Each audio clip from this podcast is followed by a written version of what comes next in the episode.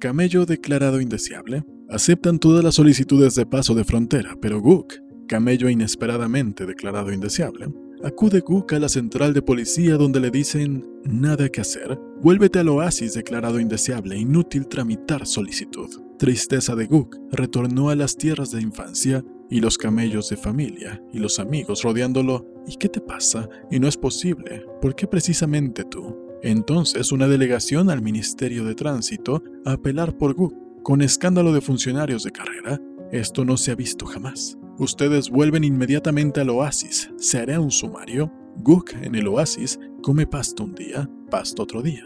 Todos los camellos han pasado la frontera. Gook sigue esperando. Así se va en el verano, el otoño. Luego Gook, de vuelta a la ciudad, parado en una plaza vacía, muy fotografiado por turistas contestando reportajes. Vago prestigio de Gook en la plaza, aprovechando busca salir. En la puerta, todo cambia, declarado indeseable. Gook baja la cabeza, busca los ralos pastitos de la plaza.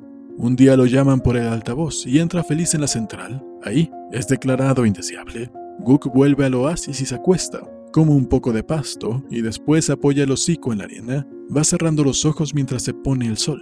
De su nariz brota una burbuja que dura un segundo más que él. Julio Cortázar, Historias de cronopios y de famas,